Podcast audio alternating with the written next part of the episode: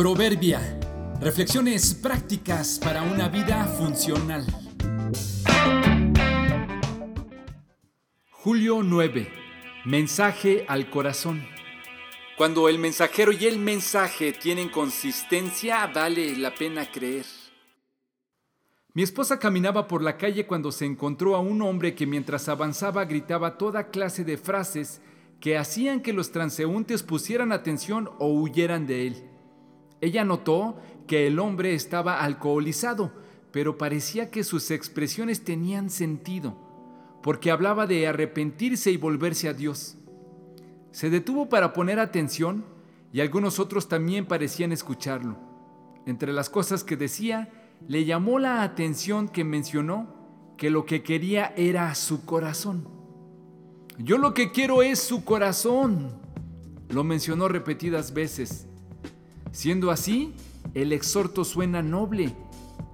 Pero todo se descompuso y se perdió cuando el hombre también exclamó, yo lo que quiero es su corazón, yo lo que quiero es su corazón, porque soy caníbal.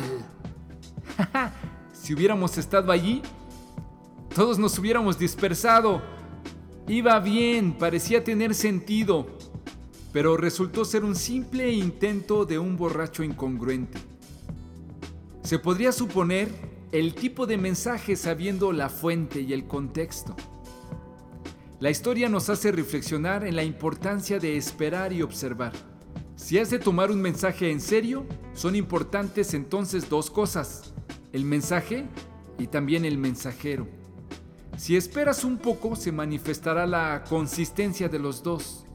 Si encuentras a alguien así, síguelo. Pero si el mensaje y el mensajero son inconsistentes, ignóralos. Sigue tu camino. Esperando y observando se revela el corazón de todos. ¿Qué tan consistente es la gente a quien tú sigues? ¿Qué tan consistente eres tú para los que te siguen? Los que no tienen a Dios destruyen a sus amigos con sus palabras, pero el conocimiento rescata a los justos. Proverbios 11:9